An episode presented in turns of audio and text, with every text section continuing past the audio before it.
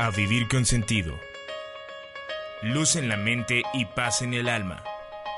Un programa de revista con temas de salud holística, psicobariatría y nutrición. Conduce Estela Sarabia, Sonia López, Armando Tecox e invitados. Iniciamos.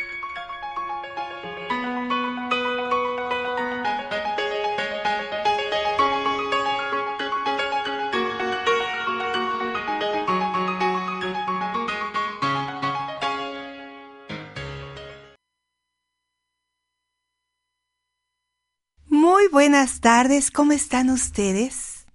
Bueno, yo espero que estén bien y contentos en estas vísperas de las fiestas navideñas. ¿Han escuchado algo sobre budismo tibetano? Nos vamos ahora a enfrentar, a conocer estas palabras Mahayana, Vishuddhimagga, acerca del Dalai Lama. No se vayan, esto se va a poner muy interesante.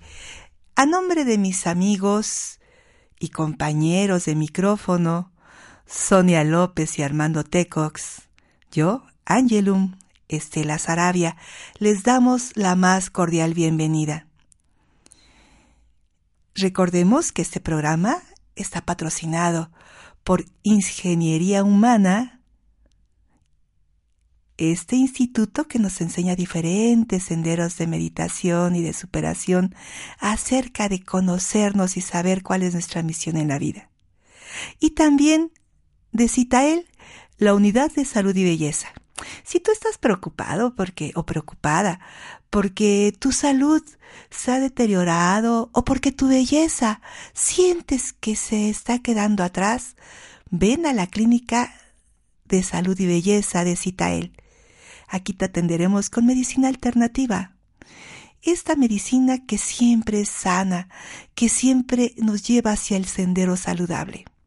Bueno, pues entonces me toca a mí iniciar este programa, queridos amigos.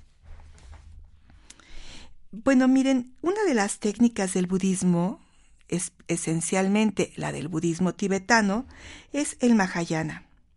El Mahayana tibetano está fundado en la tradición budista clásica que expresa el Visuddhimagga, que también se mezcla con los elementos clásicos puramente tibetanos y el tantrismo. Es un esbozo de la teoría y práctica de la meditación, eh, debido a que el Dalai Lama, eh, desde 1965, ha presentado esta teoría, que es en esencia el Visuddhimagga, el Theravada o como el Mahayani, ay, perdón, Mahayanistas lo llaman, como los Mahayanistas lo llaman, que es el Theravada. Es una tradición himayana o un vehículo menor. En contraste, claro, ¿qué creen con el vehículo mayor o el gran vehículo? Esta diferencia esencial entre las dos tradiciones budistas eh, principalmente promete eh, conseguir la iluminación, no solo para uno mismo, sino para la salvación de todos los seres sensibles. Y recordemos que el efecto eh, mariposa, es decir, cuando nosotros eh, hacemos una buena acción, siempre repercute en todo el universo porque estamos íntimamente conectados con la gran energía universal. Así que cuando meditamos por cualquiera de los senderos, siempre lo vamos a hacer con muy buena intención y esta buena intención, no importando cuál es el camino que hayamos tomado, va a llegar a impactar, a generar una impronta en la gran matrix universal de la intención y por supuesto que va a tocar a todos los seres vivos, sensibles. Y yo me atrevería a decir que aún a los insensibles, porque pues siempre el movimiento interno está como antenitas recibiendo, recibiendo tanto buenas vibraciones como malas. Nuestros pensamientos son los que modifican nuestra realidad. Y entonces el Dalai Lama ve el nirvana, Hinmayama, como una etapa previa a la mente hamayana, que alcanza el estado de bodhisattva. Como todo, este concepto del estado nirvánico concuerda con el buddhisimaga, que es la liberación de servidumbre eh, del samsara mediante un cese del que se ha extraído por completo las raíces del engaño.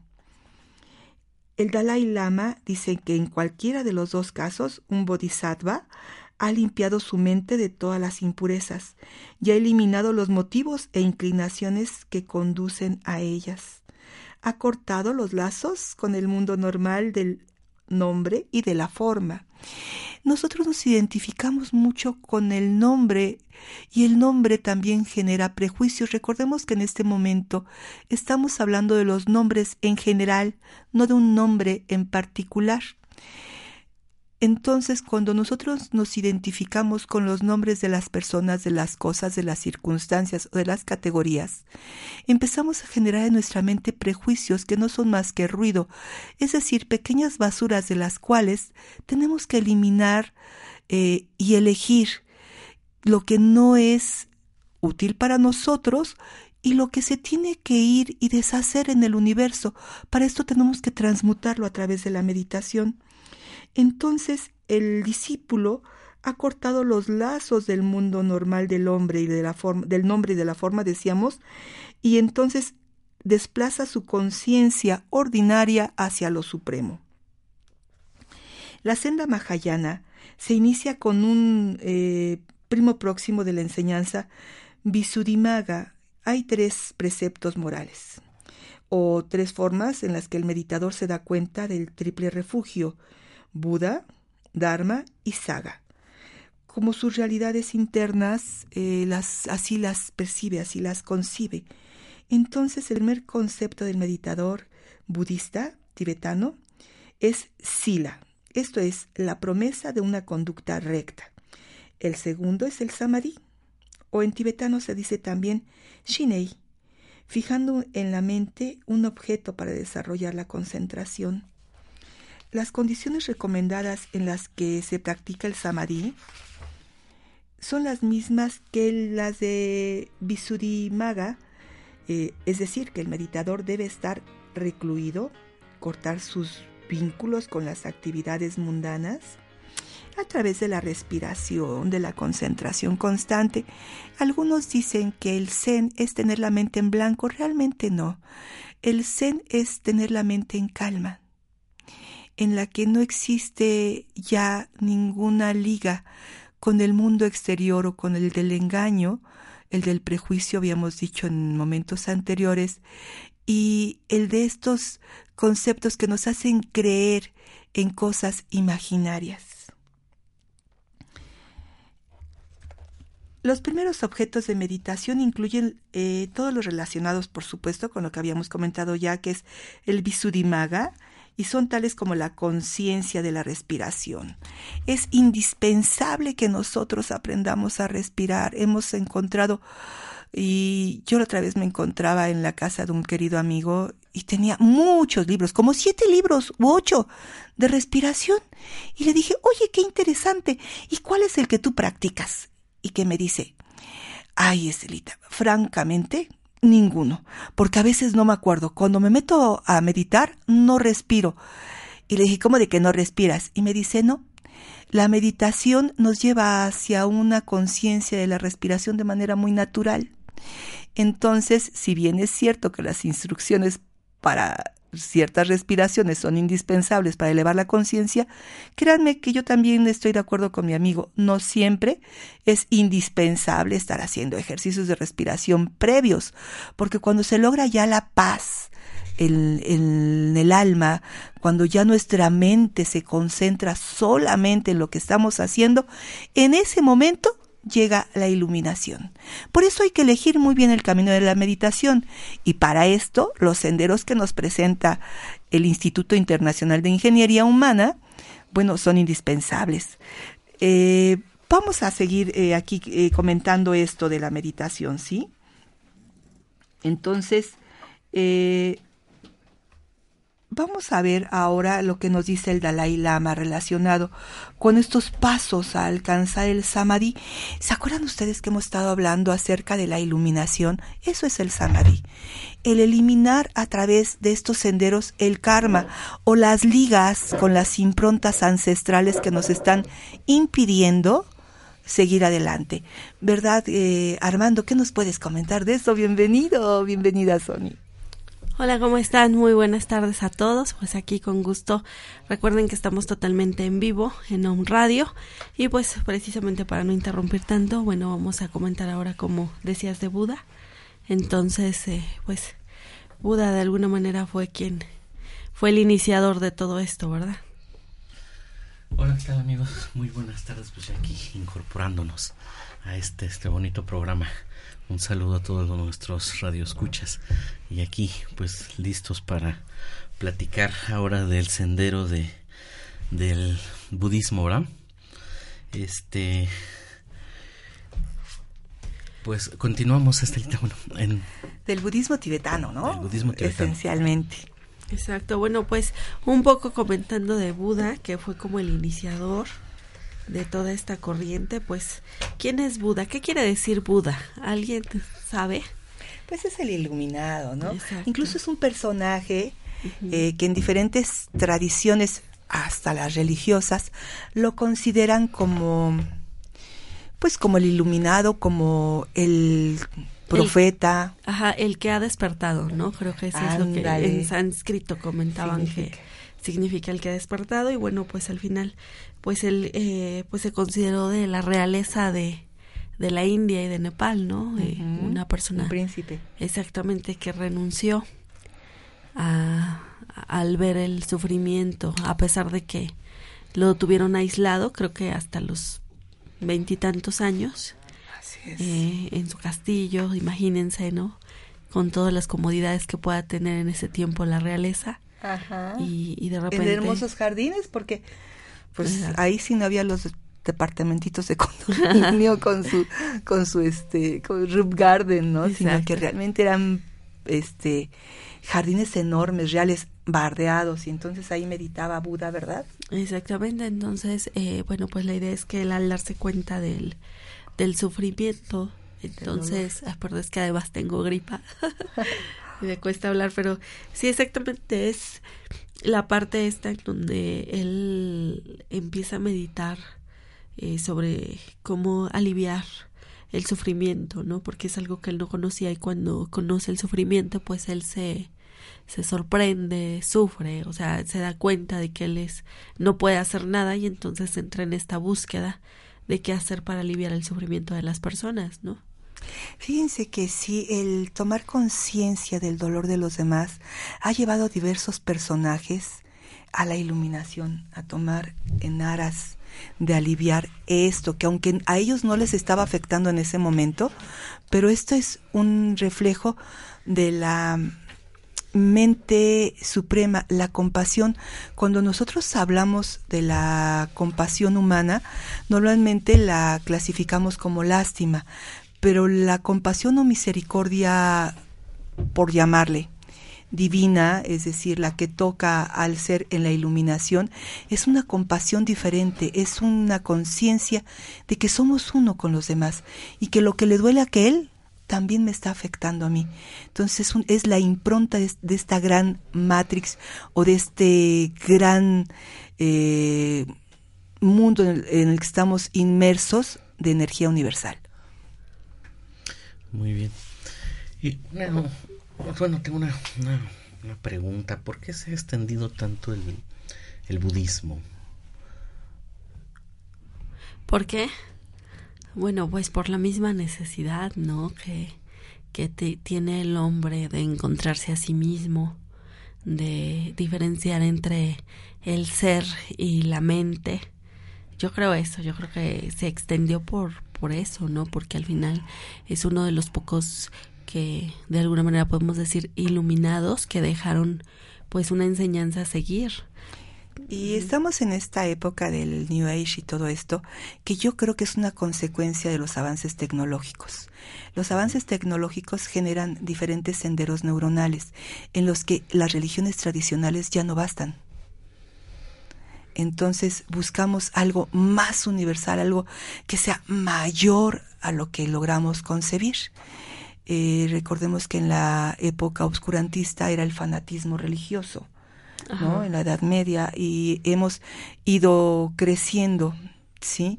en conciencia, en tecnología, y esto indudablemente impacta también en esta necesidad mayor de comprender la unión. Y a través de diversas técnicas, esencialmente las más naturales como son el budismo, este, nos acercamos a esos conceptos del ser supremo. Y yo creo, estoy firmemente convencida de que estos avances tecnológicos también nos están dando una nueva estructura neuronal que nos hace buscar la iluminación real y bueno, tenemos eh, accesible los senderos que otros han recorrido antes que nosotros, ¿no? Claro, además de que eh, si tomamos en cuenta el budismo más como una filosofía espiritual que como una religión, realmente no es una no es una religión, es un sendero más para buscar precisamente el conectar con nuestra parte espiritual, ¿no, Armando? Así es, ¿no? Es un esbozo también de teoría y práctica a la vez de meditación, ¿no?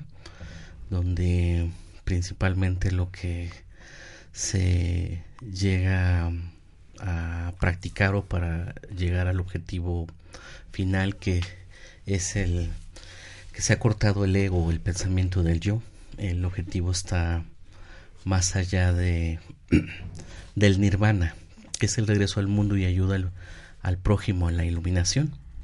Esto trata de llevar al meditador a la percepción del, del vacío, se desarrolla la percepción específicamente para liberarse del sufrimiento. Su estado de conciencia hará que hará del meditador un vehículo de compasión y así podrá ayudar a otros a su a su iluminación.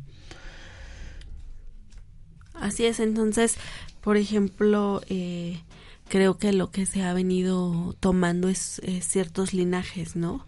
Y de esos linajes ha surgido ya eh, la práctica como tal de estas meditaciones budistas. Entonces, eh, de alguna manera lo que nosotros pretendemos a la hora de comentar precisamente el budismo, pues es una práctica que no se requiere ir al Tíbet para hacerla. O sea, nosotros podemos empezar a meditar eh, en estas prácticas, a encontrarnos, a reconocer de alguna manera por eh, los tipos de pensamientos, sentimientos, emociones que vamos teniendo. Yo recuerdo mucho cuando, cuando tomé esta clase de budismo que nos comentaba el maestro que muchas veces el sufrimiento es añadido. Entonces, eh, es decir, eh, sufrimos más de lo que debemos sufrir porque estamos añadiendo sufrimiento al sufrimiento que ya tenemos, ¿no? Entonces, es algo como que dices, si tú lo razonas, es, es cierto, a veces sufrimos por cosas que están fuera de nuestro control. Alguna vez aquí mi maestra me decía, tú puedes controlar todo lo que esté de tu piel para adentro. Ese es tu reino. y sí es cierto, el dolor existe, el dolor es real, pero el sufrimiento es opcional. Exacto. El sufrimiento es la calidad que nosotros le damos al dolor y a veces saben que sufrimos para que los demás nos compadezcan. Por eso cuando hablamos de la bondad y de la compasión y la misericordia, tenemos que diferenciar muy bien, como dice el budismo zen, la realidad de lo que en otras filosofías se llama maya o la ilusión. ¿No? Por eso, entonces, si, el, si existe el dolor, el sufrimiento es lo que nosotros le ponemos, el tinte, el color que nosotros le ponemos al, a la expresión del dolor, ¿no? Así es. Sí, de hecho recuerdo, bueno, creo que tomamos algunas clases de budismo, ¿no? Sí. Algunas veces coincidí con Sony pero mm, efectivamente lo que a mí me llamó mucho la atención es que cuando yo llegué al curso de budismo, yo ya había visitado antes psicólogos y había visitado no por algunas situaciones. ¿Y, qué tal, verdad? que ahí, encontraste la yo ahí encontré la, la respuesta. Dije, híjole, ¿cómo no llegué aquí primero? No hubiese yo llegado a los. Ajá. Gracias, eh, por mi profesión. no, Soy pero psicólogo. Es una práctica. Soy psicólogo. Una práctica bonita. Pero eso es lo que me principalmente me llamó la atención, sobre todo el enfoque que tiene como en el sufrimiento, ¿no? Así es. Ser consciente de sufrimiento que no podemos quitar, porque se dice que de alguna manera sí sufrimos cuando se nace. En la enfermedad, obviamente, este, esta podemos reducirla un tanto. La vejez y la y la muerte, ¿no? Entendido de alguna manera, ¿no? Pero de ahí todo el sufrimiento nosotros mismos, nuestra misma mente lo crea, ¿no? Eso es lo que a mí particularmente me, me llamó la, la, atención. Y la otra, la, la, este, la práctica de la, de la compasión, porque yo recuerdo algunas prácticas de meditación donde pues muchas veces le enviamos pues buenos deseos y buena vibra a las personas que, que amamos, pero difícilmente lo hacemos con, eh, vamos a decirlo así, con personas que no necesariamente amamos y que incluso nos han hecho cierto daño, ¿no? Entonces yo recuerdo estas prácticas que eh, realizábamos, pues eran, bueno, al finalizar me, me llamaba mucho la atención, ¿no? Eh, y sobre todo porque ya se había hecho la práctica de mandar esas energías, esas vibras y esos buenos pensamientos y esos buenos deseos a personas que de alguna manera en particular no habían sido tan gratas, pero que ahí sucedía algo, ¿no? Claro. Es que es, es trabajar con nuestra mente. Nosotros tenemos dos entidades, el cuerpo y la mente, y entonces lo que nosotros buscamos con el budismo es trabajar nuestra, nuestra mente, empezar a, eh, podría decirlo a lo mejor, hasta entender el concepto de lo que conocemos como karma, ¿no? Es decir, las acciones que nosotros vamos, eh, bueno, pues con esta ley de causa y efecto, ¿no? Y, creo que es común escuchar este término de que es que es tu karma o son karmas, y realmente no, realmente es entender cómo es el funcionamiento, cómo podemos liberar nuestra mente de apegos, de sufrimientos, eh, y entonces eh, tratar de alimentar la mente por conceptos más sobre eh, el bienestar, eh, la felicidad, el experimentar pues el sentirse bien en la vida, ¿no? Porque eh, siempre en nuestra mente están conceptos como la pobreza, em, eh, cuestiones así, ¿no? De enfermedad, de accidentes, y realmente no, estamos acumulando siempre cosas negativas y realmente la intención es empezar a trabajar con nuestra mente para formar cosas positivas dentro de nosotros. Tenemos que partir de dentro para que podamos cambiar el mundo exterior. Eh, a veces, eh, por ejemplo, ahora que escuchamos las noticias o las personas que tienen el, el, hábito de escuchar noticias diariamente, pues más del 90 y si no es que el 100% son cosas negativas y eso es lo que alimenta nuestra mente. Entonces, el trabajar con la mente de una manera diferente implica de verdad eh, identificar que la mente está en donde tú lo piensas. Y ahorita nosotros decimos, a ver, ¿dónde está ubicada tu mente? Pues entonces tú vas a decir, bueno, pues está ubicada donde tú la estás pensando, ahí está la mente. Entonces, ¿por qué no pensamos cosas positivas, alimentamos cosas positivas como salud, bienestar, el, el diferenciar a lo mejor la libertad eh, eh, de lo que es el apego, en fin, ¿no? Empezar a construir eh, constructos mentales, mejor dicho, para cambiar las percepciones que vamos teniendo en la vida, ¿no? Claro, y efectivamente, el budismo esto es lo que nos propone. Nos propone desligarnos de las cuestiones materiales que forman parte de los conceptos primarios eh, de las necesidades. Hace algunos días, eh, con unos alumnos a los que quiero mucho, que les doy clase, estábamos hablando los orígenes de la desigualdad. Y aquí viene lo que es la misericordia. Entonces, ¿por qué viene lo que es la misericordia? Porque cuando el hombre llega a su aspecto, a su base primaria, a lo que es natural, no tiene bienes ni tiene propiedades que le preocupen, sino que le preocupa solamente el entorno, su prole, ¿sí? lo básico. Y, y se podría decir que es un ser feliz pero hubo por ahí, dice este Rousseau, alguien al que se le ocurrió decir esto es mío y otro que se lo creyó, y a partir de ahí empieza la propiedad privada que forma parte de lo que es el dolor, el dolor de lo que no tengo porque me identifico con ello. Entonces, y pensamos en lo que a mí me duele. El budismo va más allá. El budismo piensa en lo que a todos les duele. Eso es algo que, bueno, observaba apenas, tuve una experiencia. Eh, y precisamente, bueno, me, me, llamó mucho la atención. Y yo creo que tiene que ver esto con lo que acaba de comentar ahorita Estelita. Pero bueno, inicié un curso y no, no inició como pues a lo mejor todos hubiésemos querido que iniciara a la hora correcta con el ponente eh, eh, puntual, etcétera, etcétera, etcétera. Pero lo que yo observaba que sí, obviamente estamos en, el derecho de, reclamar por lo que estamos este de alguna manera pagando pero yo vi algo más allá como la intolerancia y la impaciencia de la de la gente y que cuando pasó un coordinador le, le empezaban a decir y eh, exigiendo pero algo que me llamó la atención es que decía que cuando llegamos a este punto de la de la intolerancia es porque nos falta practicar algo y precisamente es la, la parte este de la compasión y la, y la bondad porque no sabemos qué está pasando del, del otro lado o la, o la otra persona, ¿no? Que de alguna manera,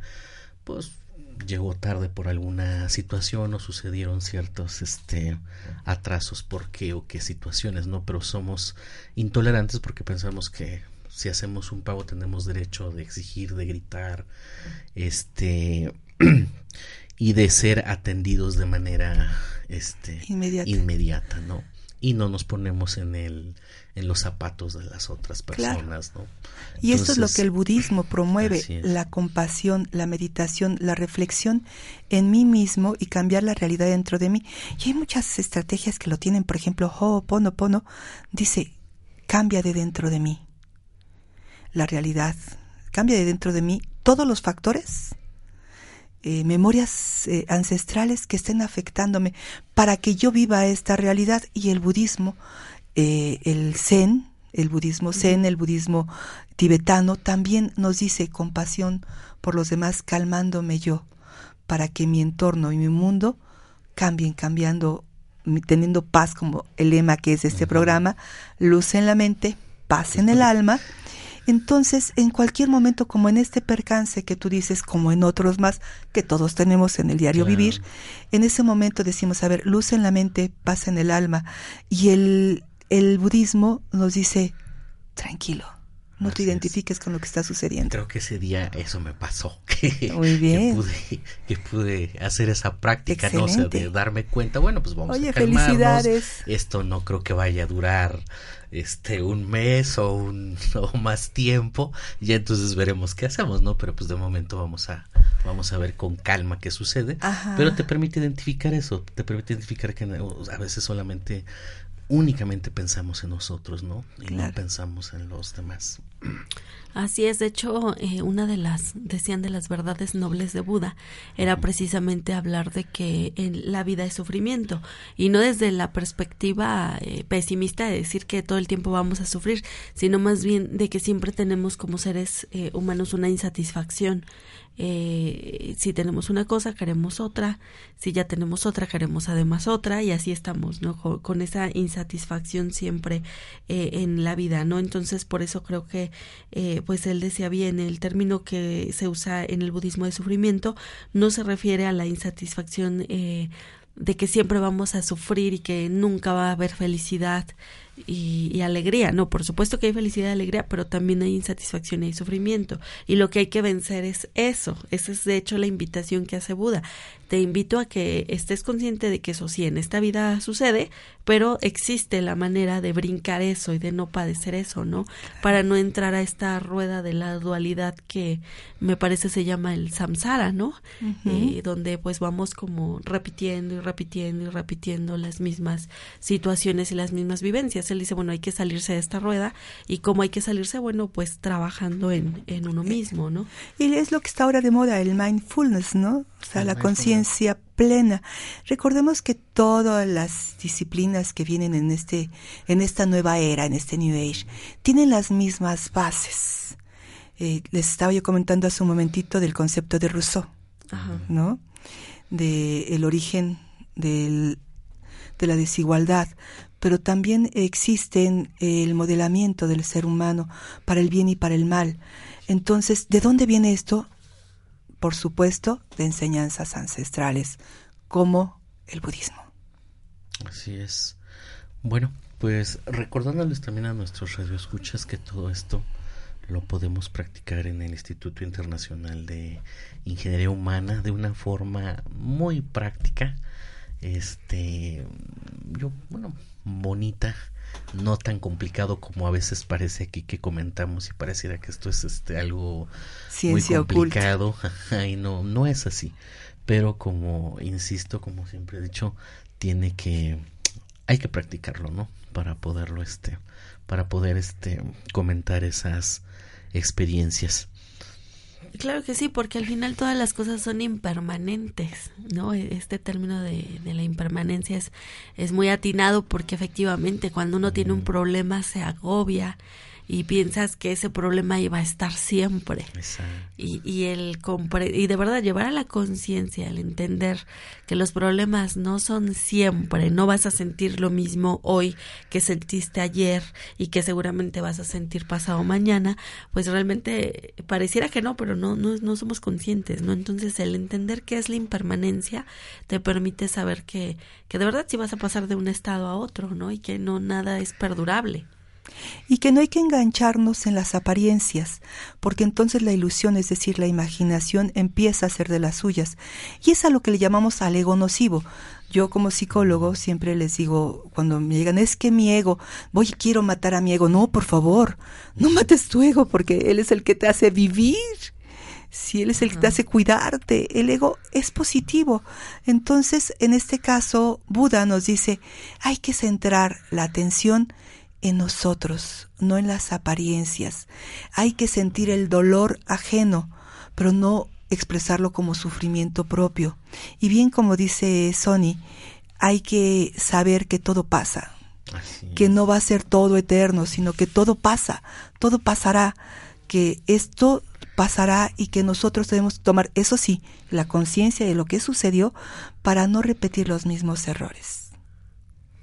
Exacto, realmente a lo que hay que renunciar es pues más al apego a la ignorancia, al odio. Esas son como las los venenos del alma, ¿no? Exacto, ¿no? A lo mejor de ese tipo de ego hablamos, eh, del ego no positivo, sino la parte negativa. Exacto, de lo que alimenta negativamente nuestro espíritu, nuestro cuerpo, nuestra mente. Entonces, eh, la impermanencia habla de que, bueno, ¿para qué te detienes a sentir todo eso si de todos modos al único que le afecta es, es a ti. hace unos días nos pasaban una imagen de mm, un, ¿qué será? Como una anécdota samurái, un cuento samurái, ¿no? Que decía que si tú eh, llevas un regalo a una persona y le das ese regalo a la persona eh, y no lo acepta, ¿de quién es el regalo? Y decía, pues sigue siendo tuyo, ¿no? Porque al final la persona no lo aceptó. Decía que es lo mismo con el odio y con el rencor y con el resentimiento. Tú lo andas trayendo y si la otra persona lo rechaza, de todos modos tú te lo quedas, ¿no? Entonces es, pues brinca, aprende a brincar esta parte que al final la verdad es que te pasa creo que no hay una persona que pueda decir no, no me pasa, que de repente me enoje o sienta algo. ¿No? Yo creo que es simplemente reconocerte, aceptar que vives eso y, la idea es encontrar el camino para poder ir sanando esas heridas que nosotros nos, nos hacemos, ¿no? Porque nadie nos las hace, nosotros solitos nos hacemos. Por eso hablaba yo del regalo, porque es así, es el regalo que tú quieres dar. Entonces, si no te lo aceptan, de todos modos es tuyo, tú lo andas trayendo. Y ahorita que hablas de regalo y que estamos en las épocas decembrinas, también el perdón el perdón profundo se llega a través de este sendero de budismo, de estos senderos de la meditación del zen. ¿Por qué? Porque te centras en ti mismo y comprendes que el perdón es para ti, el perdón profundo es para ti y que afecta, volvemos a decir, esta gran esfera de energía en la que vivimos. En el universo no existe un espacio vacío, todo es energía. ¿Cómo se manifiesta en luz o en materia? Es a través de los diferentes paquetes de información que los hacemos a través de nuestra conciencia. Entonces, en el budismo nos dice, tu conciencia, donde tú estás, está tu mente. Donde está tu conciencia, ahí estás tú. Y cuando hablamos del perdón, del perdón absoluto, nos liberamos. Ojo, no quiere decir que me vuelva yo a poner frente a la persona que me dañó, ¿eh? No. Pero sí reconocer que este rencor está envenenando mi alma y a través de la meditación y de las técnicas de respiración que aprendemos en el Instituto Internacional de Ingeniería Humana, podemos liberar y llegar a ese perdón profundo. ¿Cuál es el perdón profundo? El perdón que nace de mí, como una flor de loto que sale de dentro del pantano y va subiendo, va subiendo, va subiendo hasta que alcanza la luz. Claro, yo recuerdo mucho a alguna vez a alguna de mis hermanas, porque tengo muchas hermanas, a una de mis hermanas le decía, es que sabes que cuando tú identificas y eres consciente que la otra persona está mal, eso ya es una ayuda enorme porque te estás dando cuenta que está mal, pero ni juzgas, ni criticas, ni nada. Respetas que a lo mejor está bien o está mal, pero es ella, está fuera de ti. No tiene que ver contigo si esté bien y tampoco la vas a hacer cambiar. Es, solo el hecho de llegar y, y aterrizar el hecho de que, pues si está mal, pero no e, es ella, o sea, y es respetar también. Claro, y dentro del budismo, una de las eh, prácticas que nos propone es precisamente evitar el control. Exacto. El control nos, nos frustra. Si yo quiero tener control sobre la, la actividad del otro, si yo quiero tener control sobre lo que hace, dice o lleva el otro, eso me va a frustrar. Si yo encuentro una persona que está haciéndome daño a mí, a mis bienes, a mi patrimonio, bueno, mi opción será decirle, aléjate de mi camino, ¿sí? Si es empleado, bueno, pues le doy las gracias. Si es mi familiar, me despido. Si es mi pareja, también le digo adiós porque yo no puedo vivir con esto. Pero en mí no puede suceder nada adentro de mí que me dañe porque ahí sí tengo el control. Solamente tengo control en lo que pienso solamente tengo control en lo que yo siento, solamente tengo control en lo que yo quiero vivir a través de modificar en mi interior la realidad externa. Así es, ahorita me hiciste recordar esa parte también en las prácticas budistas que había tenido, sí, porque estamos hablando de la vacuidad, de la impermanencia que dijo este Sony y del control, porque sí es cierto sí, nos frustramos, quiero controlar al otro. El control de las personas, de las cosas, de los Pero no mío, no el mío. pero no el mío, exactamente. Y ahorita lo que comentabas, pues es ya un gran paso, ¿no? Es a lo mejor como lo que comenté de la experiencia, el ya darme cuenta, ¿no? Y salirse de esa, de esa situación, ¿no? Exacto, entonces este sendero pues nos permite desarrollar este potencial. ¿Por qué para nosotros fue importante tocar este tema del budismo, ya sea el budismo tibetano, el budismo zen? Es porque es una práctica de meditación que se está retomando, eh, que de alguna manera dice pues el primer camino pues es medita, ¿no? Y la verdad es que las condiciones cotidianas eh, no son las idóneas para poder meditar. La otra vez me pasaba eh, voy a poner un ejemplo en, en, en, mi casa, que estaba yo ya lista para meditar y de repente empieza a ladrar el perro del vecino, se escucha que pasa ya el camión, así sean las seis de la mañana, ¿no? Entonces dije, bueno, pues ya para meditar párate a las cuatro o algo así, porque realmente las condiciones no se prestan tanto para poder tener una concentración. Entonces, realmente esta parte de generar un espacio en un lugar en donde consideres que estás aislado, pues te va a servir mucho para iniciar una práctica meditativa. Para iniciarla, porque después tendrás que aprender a meditar con plena conciencia. Eso es, alcanzar la, iluminación una parte de la práctica del budismo, de lo que conocemos ahorita como mindfulness, ¿no? Donde a veces hay que meditar con esos ruidos. Así es. Porque hay que identificar el, el, el ruido más, bueno, que más se escucha, el que menos se escucha. Eh, es una manera también de hacerlo, ¿no? Claro, Anthony de Melo tiene una obra maravillosa que se llama El canto de la rana y precisamente es aprender a meditar a pesar de esos ruidos. A él empezaba a molestar el canto de una rana que empezaba a croar. Bueno, no es el canto, es el, croar de una rana, sí, él le puso a su libro de una manera hermosa el canto, ¿no? Porque elevó hacia canto ese croar, porque logró hacerse uno con ese canto y dejarse fluir, llevar a través de ese sonido, subir y bajar con la respiración y vivir ese momento con plena conciencia de lo que estaba sucediendo. Pues eso es mindfulness, ¿no? De alguna manera. Sí. Este, más conocido aquí en Occidente, ¿no? que no es más que la traducción o la estandarización de aquellas eh, filosofías, de estas filosofías, ¿no? Porque ya hemos hablado de diferentes eh, senderos y lo importante es meditarlo, practicarlo llevarlo a la práctica en plena conciencia, con los ojos abiertos.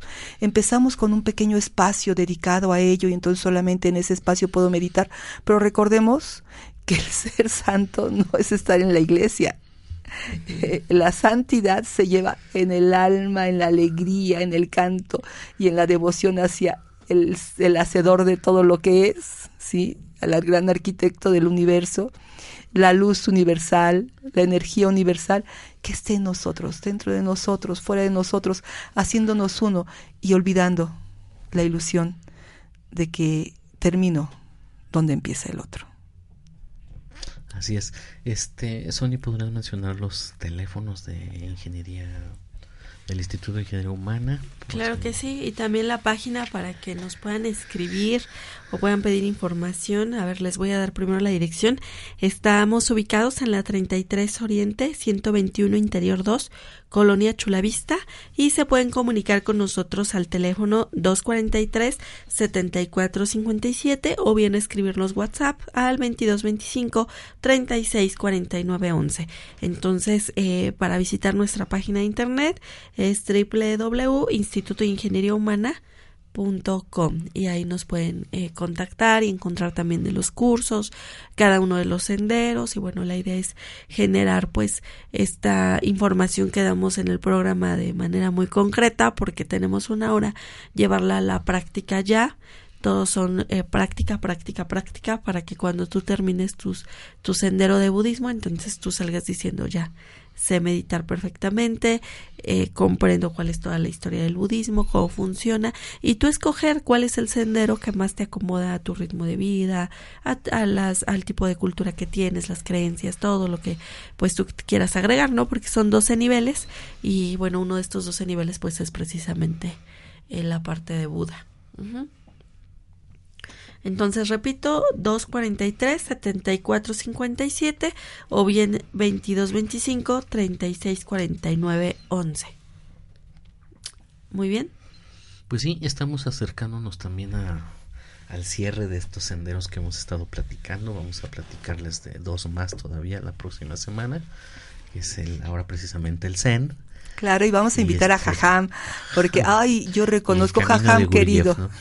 Perdóname que no te haya llamado a través de, esta, de este medio. Recibo un abrazo de nosotros tres y te ruego me disculpes porque se me fue el día y yo tenía muchas ganas de que estuvieras con nosotros. Sonia y Armando también. Recibo un saludo con todo nuestro cariño y te esperamos la próxima semana, por favor. Sí, definitivamente. Realmente creo que es este pues ir preparando también todas estas eh, estos temas y todo para poder ir trabajando con cada uno de los miembros del equipo. Y para nosotros pues Jajam ya es parte del, del equipo. Sí yo creo que ya Jajam es, es llegar a la una aquí. Sí por favor Jajam aquí te esperamos a la una. Ya todos los viernes bueno, muy bien, entonces, bueno, eh, hablábamos un poco de, la, de, de, esta parte de la meditación, ya un, un poco para cerrar y contestando a una pregunta que me hacían el fin de semana de una persona que nunca había meditado, me decía, bueno, ¿y cómo empiezo? ¿Con qué empiezo? ¿No? ¿Cómo se hace esto? Y yo le decía, bueno, primero, eh, por ejemplo, en el caso del budismo nos hablan de cuatro cosas, que es el cuerpo, luego controlar las sensaciones, las emociones y los pensamientos. Entonces, lo primero es la postura, el cuerpo, empezar a, a dominar el cuerpo, porque apenas te doblas y ya se te durmió la pierna, ya te está picando eh, por acá, o sea, es entonces empezar con el control de, de tu cuerpo. Lo que decimos es impermanente. Al final, si ya se te durmió la pierna, pues no pasa nada. Al final, la meta es brincar estas sensaciones que tu cuerpo te está mandando de, de que ya no estoy cómodo y ponte cómoda porque ya no me siento cómodo, ¿no? Y, y el cuerpo es el primero que empieza a sabotear la intención de querer estar ya en la postura eh, meditativa, que también creo que hay una explicación de, de la postura, ¿no? y, y es la mente, es como decía un maestro también budista decía que es como querer atar a un mono a un pilar, ya lo hemos dicho en otros programas, ¿no? De entrada, ese, ese mono, ese chango, lo atamos al pilar y de momento le va a tomar sorpresa y se va a quedar así como que quieto, estático. ¿Ah? ¿Qué pasó, no? Pero después empieza a impacientarse, trata de zafarse y entonces empieza a gritar, ¿no? Así es nuestra mente, debemos atar el mono al pilar. Aunque yo sí observo que sí le cuesta a la gente que no ha meditado. Claro, la postura. Sí, veo mucha resistencia desde... A lo mejor hasta incluso sentado en una silla que también se puede meditar, pero aún así la resistencia. Pero precisamente es la resistencia de la mente, ¿no? No se, no se deja, pero sí, sí veo que les cuesta. Pero por eso los invito al Instituto de Ingeniería Humana porque aquí vamos a empezar de una manera diferente haciendo esto, ¿no? Una manera muy este muy diferente, muy diferente donde no de, de momento al principio no van a tener que enfrentarse con esta con esta parte de ya la primera o las primeras sesiones de estar totalmente inmóvil porque sí veo durante mucho tiempo, ¿no? Que les cuesta que claro como que se niega, se niega la mente, como que para qué o por qué. Y luego la, la parte donde ya viene, bueno, pues la técnica, ¿no? Porque eh, me decía mi primera experiencia comentando de la misma persona que me hacía la pregunta de cómo hacer esto con el cuerpo, me decía, bueno, y luego ya que me senté, ¿en qué pienso? O sea, me pues dijeron, imagínate que estás en medio de la playa sentada, ¿no? Y decía, pero ¿cómo? o sea, me imagino en una hamaca, me imagino sentada en la arena, me imagino en el mar. unos camarones, una ¿Cómo me imagino? No, eh, pero es que tiene razón, ¿no? No, no pienses.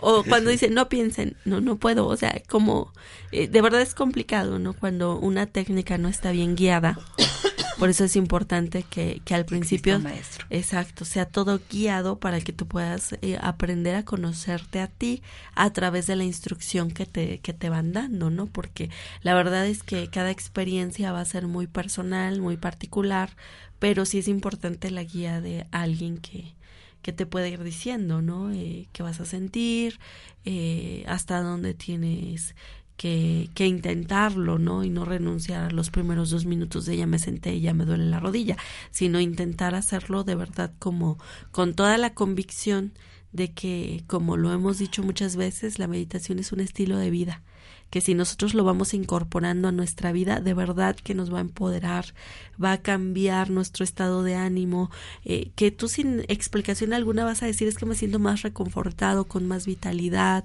más vivo, pero no es eso, es que estás más consciente y la meditación te ayuda a hacer esa conexión, ¿no? Con, con el ser supremo, con la luz, a, a ser consciente del ser. Y saber que el sufrimiento es opcional. Exactamente. sobre todo, ¿no? Este, no sé si tengamos eh, anuncios de nuestros patrocinadores antes de estar terminando, pero ya tenemos muy poquito tiempo. Así es, recuerden que quien nos acompaña siempre en el programa es la Clínica de Salud y Belleza Citael eh, que bueno pues se encargan ellos totalmente de hacernos bellas a las a, las mujeres. natural. exactamente. Entonces eh, pueden comunicarse también a los mismos números telefónicos para pedir información sobre ellos 243 74 57 eh, aquí yo lo que propongo y bueno adelantándome un poco es que pueden comunicarse para cualquier tratamiento estético y sin ningún costo les pueden dar la asesoría para que ellos eh, o ellas reciban porque hombres o mujeres pueden ser, cualquiera que quiera mejorar pues su salud este, su apariencia física, verse bien y sentirse mejor. Y en el Instituto Internacional de Ingeniería Humana vamos a conocer qué somos, para qué servimos, de qué estamos hechos. Y este también está en la 33 Oriente número 121 Interior 2 en el teléfono 243 7457. Y nos vamos a despedir ya, Armando. Ya, Sony, nos despedimos de esta tarde maravillosa de budismo tibetano. budismo tibetano. Pero sí, nos vemos la próxima, la próxima emisión con este Zen y terminamos con Guriev. Pues muy buenas tardes a todos nuestros radioescuchas. Les recordamos nuestra página web que es www.institutodeingenieríahumana.com. Así es, Sonia López, como siempre, un placer estar con ustedes todas las tardes del viernes y nos vemos el próximo viernes totalmente en vivo aquí en A Vivir con Sentido en Home Radio. Estelita. Gracias, pues de parte mía también un abrazo, mil gracias por estar con nosotros. Esperamos que haya sido de su interés todo lo que hablamos ahora y que los podamos saludar la próxima semana en este programa A Vivir con, sentido.